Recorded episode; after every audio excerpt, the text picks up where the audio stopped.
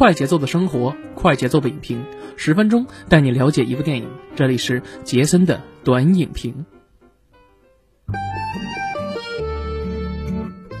哎，不错，大家好，欢迎大家收听我们麻呢电台的杰森的观影报告，我是杰森啊。那又到了周六了，那本周六呢，继续由杰森为大家带来我们对电影以及我们呃热门的综艺和美剧的一些分享。其实说到美剧啊，我们不得不提到这么一个事儿，为什么呢？因为最近临近万圣节啊，我不知道大家周边有没有这样一个氛围啊。在北京的话，欢乐谷这个地方现在已经是被各种的自媒体炒的，现在已经是人非常非常的爆满了，持续几天，反正我看。去那儿都是人挤人，人挨人，没什么可看的，所以呢，我就选择了最近这几天，呃，待在家里面去欣赏一些美剧啊。其实往年这个时间段的时候，有很多美剧可以供大家选择，而杰森本人其实更喜欢看一些惊悚恐怖题材的。比如说，我追了很多年的一部美剧啊，相信大家都应该知道这样一部美剧叫什么呢？呃，《American Horror Story》，如果翻译成中文的话，就是美国恐怖故事。虽然说我这个工地英语不是太标准啊，没错，美国恐怖故事。但是由于今年全球受疫情影响的话，尤其美国这边其实更严重啊，所以在今年。呃，制作人宣布了，早早其实就宣布说，今年的这个第十季，那将延期，延期到明年来去拍摄、去制作。所以说，呃，这个时间段大家看什么呢？其实之前我们在节目里面也推荐了一些，呃，山姆雷米做的这个，比如说《鬼玩人》的剧集呀，还有这个《鬼作秀》啊这个剧集等等等等。那今天其实，哎，我也是偶然之间翻阅了短视频平台啊，某国内短视频平台之后，发现了一部神剧，而且这个神剧其实最大的特点就是，它虽然是有一个十四集。的体量，但是每集只有大概五六分钟的这个时间，这样一部神剧叫什么呢？惊悚五十周。哎，这个故事大概讲了什么呢？就是美版的什么呢？我觉得就是美国怪谈，就是他把美国的五十个州，按照每个州他会挑一个故事来进行这样一个播放，而且最奇怪的就是呢，他每个故事。只有这个每个故事，比如说用三集的篇幅，但每集可能只有五分钟的时间，这个就比较奇怪。但是我后来我看完之后，当我了解这个背景之后，我才知道其实事情并没有这么简单。那今天我们就给大家讲一讲这个惊悚五十周以及它背后的这个平台 Creepy 的故事啊。其实说到 Creepy 呢，是今年四月份啊，就是 Q U I B I 这个平台今年四月份才刚刚上线，预计呢今年十二月一号就要关闭的这样一个国外的流媒体服务啊，类似于其实说白了什么呢？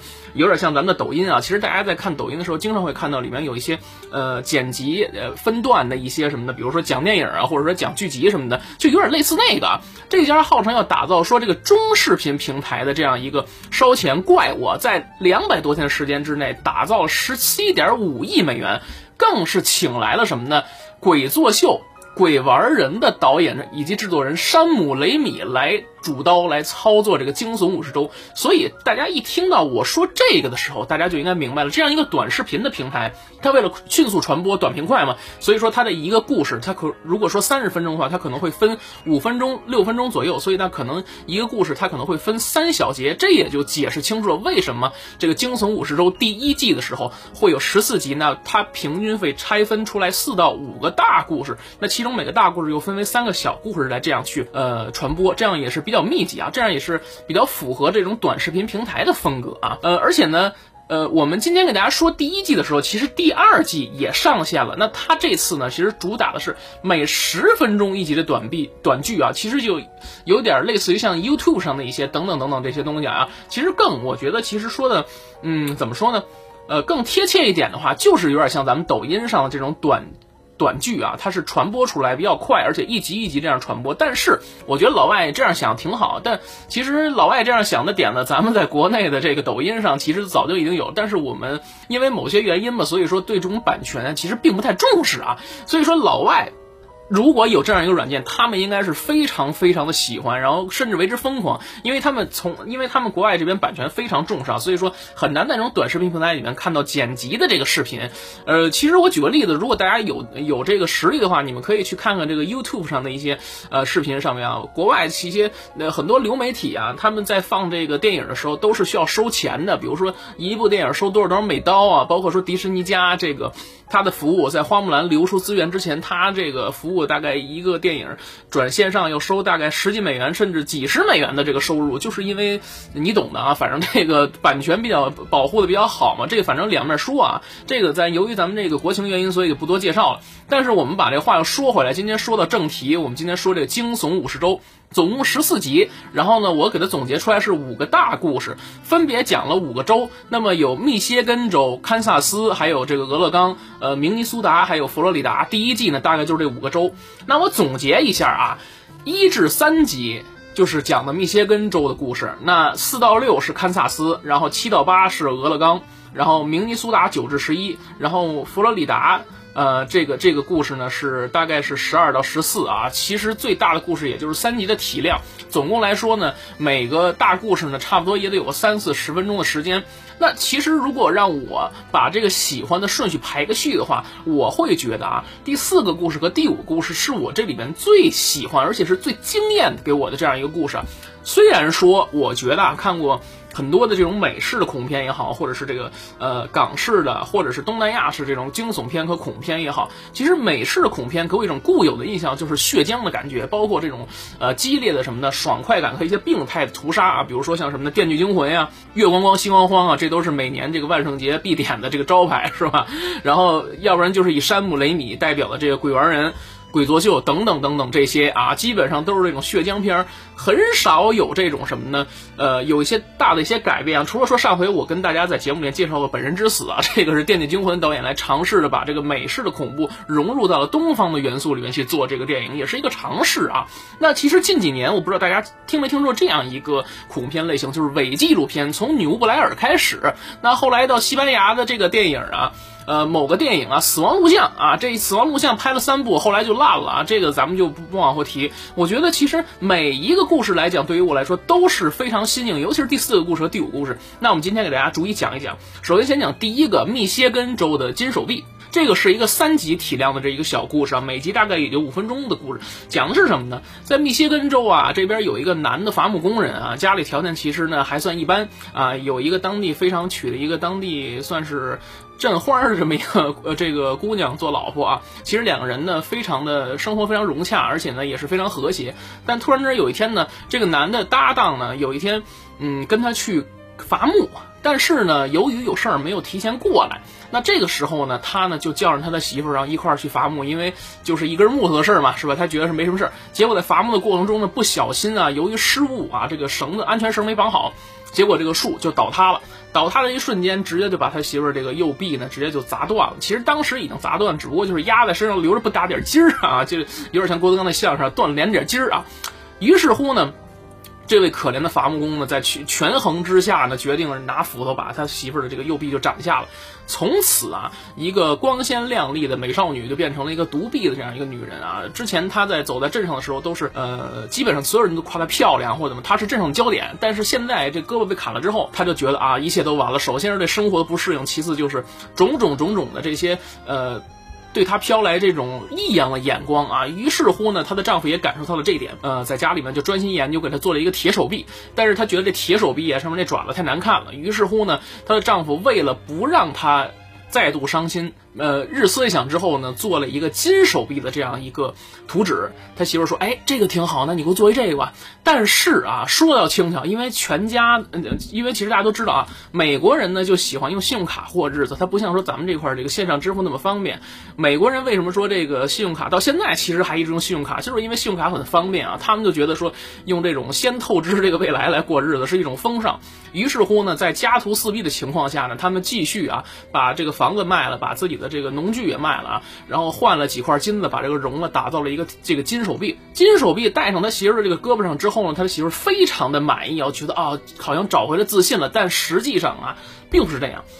美丽的背后往往付出了惨痛的代价，因为这个金子直接接触这个身体啊，会长时间的会吸入这种有害的物质，长时间会得一种叫肺金病的这个病。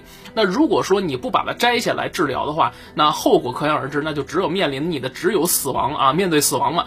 但是呢。这个姑娘就说了，说呢，我宁愿啊死，我也不摘这个手臂，因为她觉得说这个手臂是她最后的一块遮羞布了，她要找回自己的尊严。于是乎呢，就这样啊，他他的媳妇就离他而去了。那在他去世之后呢，这个男子呢给他举行了一场葬礼啊。那在葬礼结束之后呢，男子面临着这个银行的催款单，也是愁眉不展。他突然想到了说，哦，原来他这个媳妇的墓葬里边呢还有一个金手臂。于是乎，在一个月黑风高的夜晚，他把他的媳妇的金手臂给偷走了。但是他忽略了一点。什么呢？就是他媳妇儿跟他说了，说死我死后，请把我的手臂跟我一起埋葬啊！大家知道啊，这个东西其实就有点像咱们东方的僵尸，僵尸嘴里的那个珠子是是一样的啊！大家都知道这个，你你不能拿死人的东西，是不是？你这这就放大忌了。结果就有人啊，就愿意这样。于是乎，大家可想而知，这个结局是什么呀？结局就是他把他媳妇儿这个手臂给砍下来，砍下来之后，他媳妇儿过来找他，然后呢，用这个金手臂亲手结果了他，结果两个人呢，这个尸体呢，又第二天被人发现在床上，然后当地的好心人把他们埋葬了，是就是这样一段故事啊。金手臂，其实说起来，这个故事其实并不惊悚，并不恐怖，但是转眼说给我带来一种什么样的感觉呢？就是说，一定要记住啊，这个不是自己的东西，千万不要拿，尤其是这个不要拿死人的东西啊，这个确实是一个忠告吧。那第二个故事啊，堪萨斯州全美最大的马麻绳球，四到。六级，这个故事其实我给我有一种什么呢？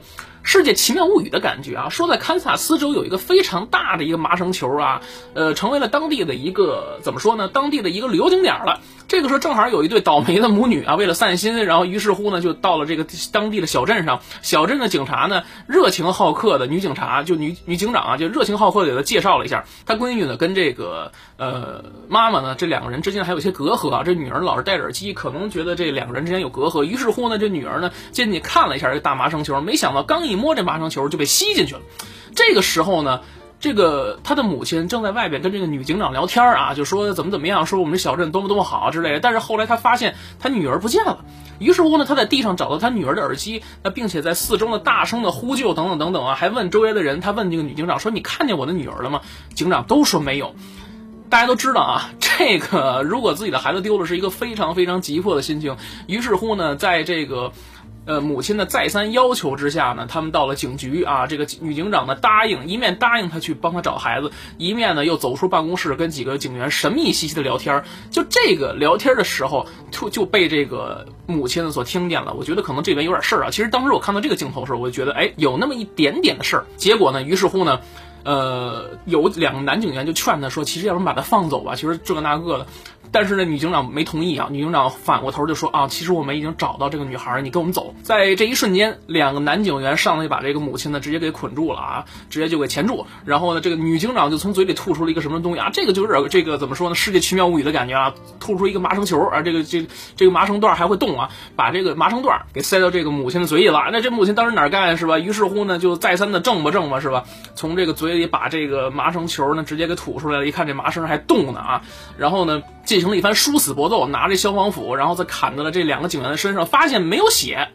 没有写这两个警员身上一砍完之后，里边全都是麻绳啊，这就有点意思，有点像稻草人啊，有点像麻绳人这这个人，你就觉得这个人奇不奇怪？就说起来也不恐怖，但是有那么一丝诡异的风格在里面。后来他发现全全小镇的人都围他围上来扑了他，结果他这一上来一急了就拿这个消防斧到处乱砍，发现还是一样，每砍一个都是这种麻绳人啊，这个时候就有点意思了啊。最后这个母亲到了这个大麻绳球里边，把麻绳球劈开，他进去之后发现了他女儿在这里边。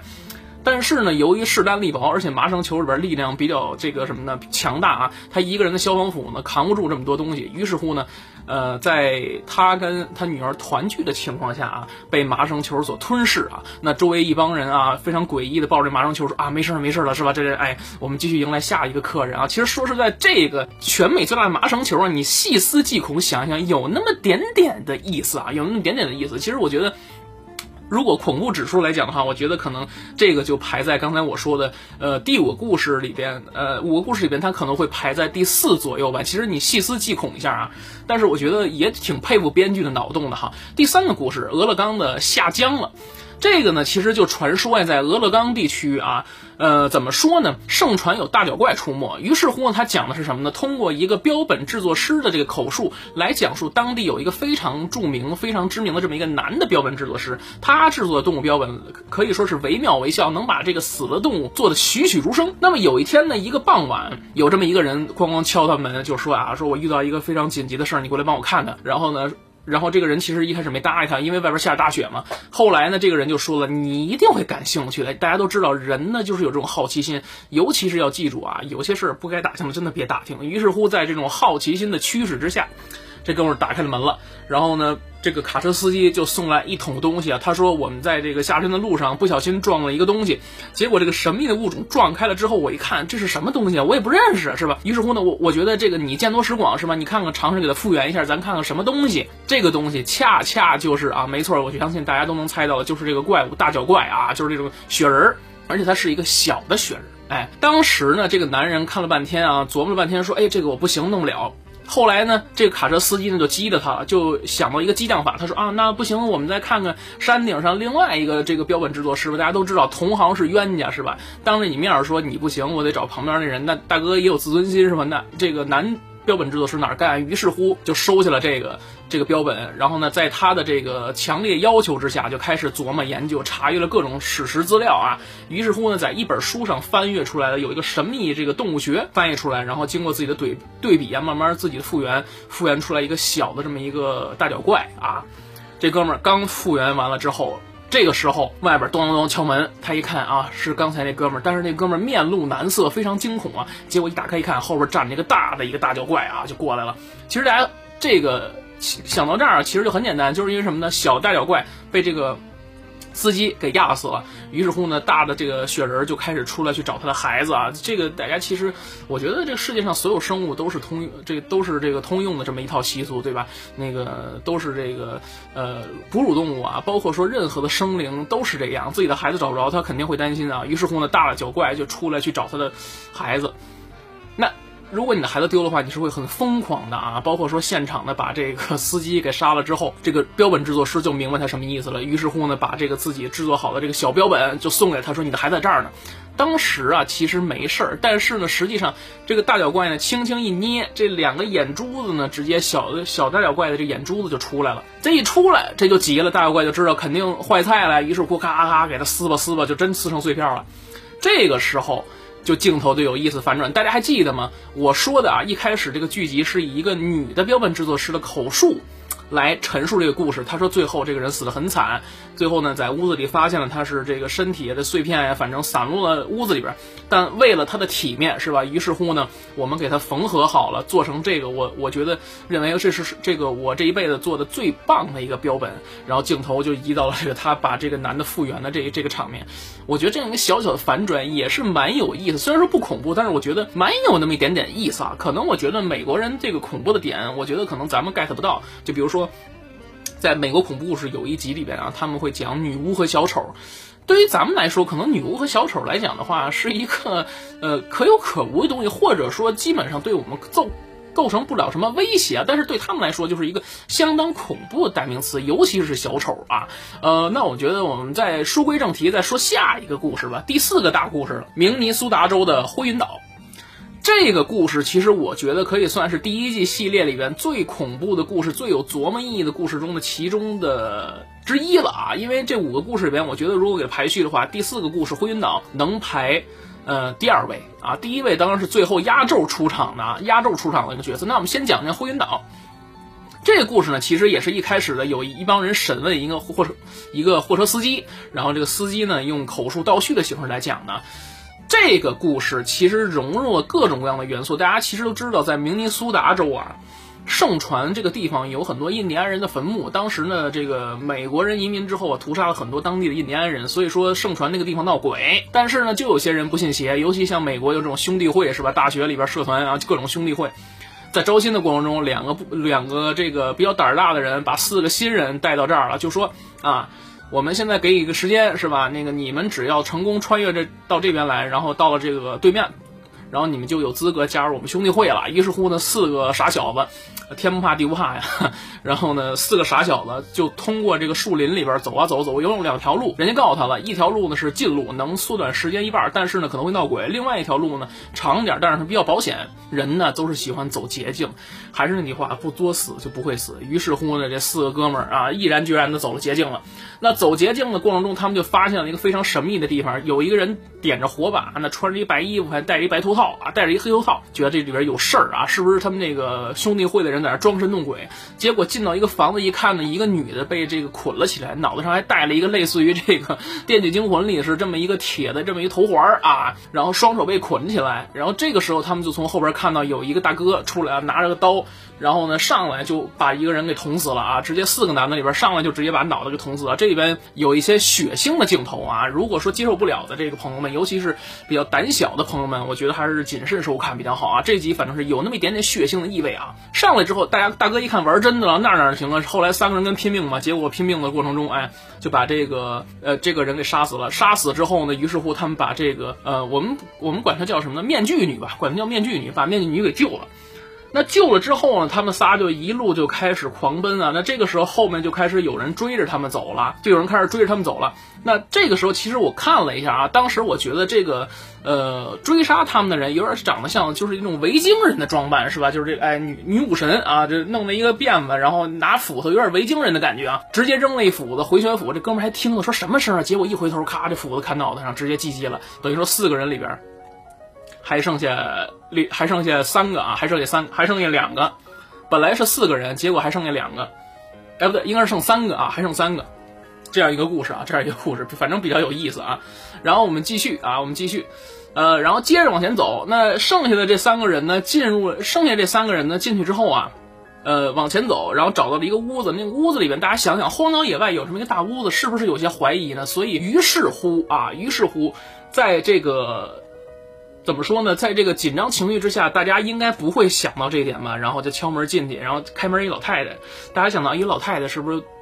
不会对咱们造成什么威胁吧？结果进去之后，他们先率先想到就是说什么呢？啊，有没有枪啊？老太太说没有啊，我们想报警，电话在那边。哎，老太太自己不慌不忙的烧水啊。在这个过程中，其实我觉得老太太还是有那么点点意思，但没想到的是就是这样啊，给你一个反转。当有人拿他电话报警的时候，老太太手起刀落把这小伙子结果了。所以现在这个兄弟团里面啊，我可能记错了，原来是五个人啊，五个人。也就是说呢，刚才呢，在这个救女孩的时候死了一个，然后在奔跑过程中又被杀了一个，等于说现在还剩三个人。那三个人打电话的时候又死了一个人，又死了一个人，还剩下两个人。那这个时候突然电闸停了，哎，剩下这两个哥们呢就，于是乎呢，哎，乱作一团了。有一哥们儿说下下这个地下室呢去找一找，看看有没有什么其他的一些武器啊，或怎么怎么样那个东西啊，被支到地下室去了，而且门被人关上了。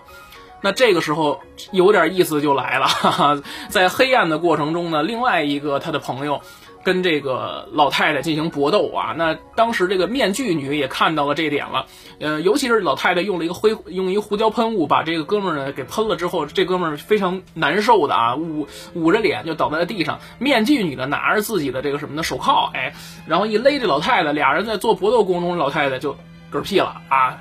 一看这老太太也是看着墙上壁画啊，看着也是这维京人这这一伙里边啊。其实你看这个故事，你会发现这一路上这些人啊，看似是受害者，但实际上有那么点意思。最后还剩下两个人的时候啊，还剩下还剩下两个人的时候，这个小伙子带着这个人撤离啊，撤离现场。啊，撤离现场的时候，呃，哦哦，抱歉，我可能讲错了，不好意思啊。其实是还是四个人，只不过呢，就是进去之后呢，他们是这样啊，进去之后是还剩两个人，但最后从这个老太太这屋出来的时候，那个男的回过头听那有斧子的声音，就有听到什么什么声音，咔一弄，结果呢，一斧头砍到他。哎，这个男的就 GG 了，等于说现在就还剩下一个男的了，还加上这个面具女啊，在他们往前走的时候，看见有一大坑啊，看着有一大坑，这大坑不知道是什么，反正那跟天坑是，很深啊。于是乎呢，这大哥继续往前跑，然后为了躲避这斧子女的追杀呀，然后突然之间就看到这路边上有这么一辆车，赶紧就招手，这就是倒霉的司机啊。这司机开始说啊，我不想惹麻烦，你就赶紧给我滚啊。结果后来。他开的是那种这种敞篷的斗的这种车啊，于是乎呢，这俩人就窜上这车了。窜上这车呢，大家都觉得是一个皆大欢喜的结局，是吧？但没想到的是，又给你来一个反转啊！什么反转呢？哼，非常有意思啊！我其实已经猜到了，就是其实呢，猎杀的人是。好人，但只不过呢，他们可能救的是一个怪物，但没想到把这个面具女这个面具给卸下之后，这女的呢露出了这个诡异的这样一个表情，然后结果脸从中间裂开了啊，就开始哎就把这个男的给杀了，这么一段故事。后来呢，这个镜头又转到这个司机这边来了，说这个司机说啊，你觉得这人是我杀的吗？他这个样子，我能像我杀的吗？这帮人就在拷问他说啊，你确定你只只有你一个人看到这些吗？他说我确定啊。后来这个帮人就跟他讲了，说啊，这个其实呢，这个坑呢，其实是原来最开始的移民呢，为了开发这个岛而炸的。但没想到炸完之后呢，会有一些很多怪物出没。那你看到的这些人，其实呢，他们是自称为灰云族，那他们是以猎杀这些怪物为使命。也就是说啊，这个兄弟会这四个哥们儿。好心办了坏事了，把这个灰云族的人给杀了，结果把怪物放出来了。为了啊掩盖事实真相，为了不让这个当地人民恐慌，于是乎呢，呃，这些审问他的人把这个司机灭口了。我觉得这个故事其实是有意思啊，重重的反转。当你以为，当你以为的啊。呃，是正是正确的时候，但不一定就是正确的。这个是一个反向思维的典型代表之作啊，我觉得很有意思啊。这个故事相信大家呃还是蛮期待，我觉得大家可以看一看，找一找啊，就是这个惊悚五十周的这个第四个故事《明尼苏达灰云岛》第九集到第十一集，大家一定要看一看，非常非常有意思啊。OK，第一季的最后一个故事了，佛罗里达州的目的地。这个故事其实我觉得像低配版的《死亡录像啊》非常真实。其实一开始呢，第一集呢主要给大家做一个铺垫啊，讲的就是这个迈阿密。呃，迈阿密这边有很多这古巴裔，还有西班牙裔等等啊，大家在街头上非常悠闲的啊，这个四个警察，然后这个吃了饭，然后遛着弯等等等，跟一些小朋友非常非常好的这个友好踢球啊，然后突然之间呢接到一个接警，说呢有人啊入室抢劫，说你们看一下，这个时候就凸显出这个社会老油条的风格了。四个警员，呃，一个一个男性，然后一个女性，然后剩下还有两个这个壮汉，这两个壮汉呢先接了这个活了，于是乎去了这个地方，其中呢这个壮汉呢有一个人呢会西班牙语，于是。乎呢，跟一个小孩儿，然后在在对话中得知啊，说是他奶奶报的警，说他们家羊走丢了。这两个人呢，就怀着这个什么呢？呃，非常啊，非常有带有疑问的心态啊啊，就拎着枪就进去。在拎枪进去的过程中，他们看到大门上有一个奇怪的宗教符号。这时候，这故事就戛然而止了，然后进入了下边两集啊。结果呢，进去之后发生了一些一系列的诡异场面，包括说这个哥们儿的搭档啊，我们把这两个壮汉分为 A 和 B 吧。这个 A 呢就发现啊 B 不对劲儿，B 这个眼眼睛突然之间就放蓝光了啊，结果这个故事就戛然而止了。那第二集的时候又把这个视角又瞄准到了这个一个女警察和一个男警察，我们把这个这个男警察叫 C 吧，女警跟 C 男啊在吃饭的时候，突然之间这个 C 男就说不对劲儿啊，这个咱得过去一趟，因为很长时间这个报话机已经没有声了。这个女警察呢，是一个什么呢？是一个我看了有点像什么呢？西班牙裔或者是墨西哥裔的这么一个女这个女警察。大家都知道，其实这帮人呢比较信什么？信奉一些什么鬼神之类的啊，包括一些什么巫术等等等等。后来我查了一下才知道，她可能是古巴裔啊什么，反正她肯定都知道这些事儿，因为她觉得说一开始呢，她见到的这些符号或者说她听到这些名字，她很熟悉。两个人呢到达了这个街，到达了这个出警地的现场之后，只看到了 A 和 B 的警车，没看见人。这个时候。后这个女警啊，很自然的从后备箱里面拿出了一个什么的挂坠啊，一个符文挂坠。这个符文挂坠呢，挂上之后呢，这女警就说了，说我可能之前啊见过这些东西，这个就给这故事留了一个伏笔了，留了一个伏笔，可能有点斗法那个意思啊。这个女警呢，再次往前走，看到门上那些符号，她再次坚信说，她二十年之前绝对看过这个符号。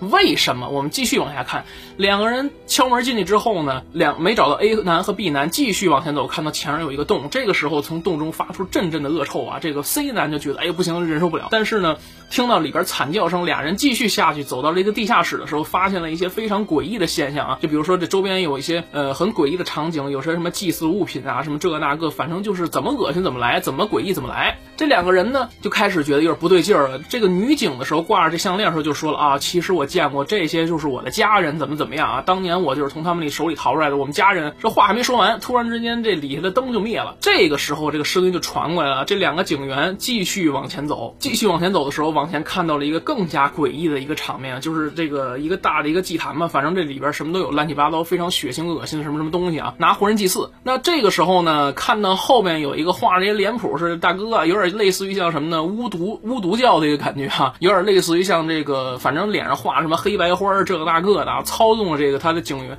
操纵他的同事啊，A 和 B 中的其中一个啊。然后呢，这个这个 B 呢，这个这个 B 啊，见到 C 呢就开始玩命了，就开始打了，怎么怎么着，俩人就开枪互殴啊，等等等等。只有这个女警员安然无恙，为什么呢？因为她手里啊是拿着个吊坠的，在这个她随便念了几句咒语啊，把这个这个什么的巫师给制服了，开着枪咚咚咚把这个巫师给打死之后啊，这个他的同事啊，这个 C 然后暂时没事了，然后那个 B 呢，然后呢也被击倒了啊，击倒了之后呢。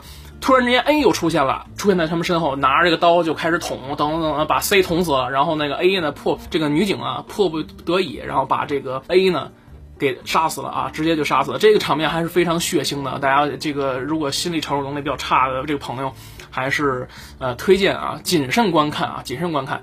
这样四个人里边三个人都记忆了，只有这女警还活着。这个女警呢就往出走，但突然之间她就看到什么了呢？这个祭坛这个中间呀捆着一个拿布盖着这么一个人，她把这白布一把这黑布一掀开，原来是一老太太啊。这个时候就对应上了什么呢？说这个一开始有人出警说这什么呢？啊，这是他奶奶报的案是吧？有一小男孩，然后有他奶奶，这奶这奶奶反正是属于触手系的 是吧？反正就伸出好多这触手，把这女警呢就给就给捆起来，然后还。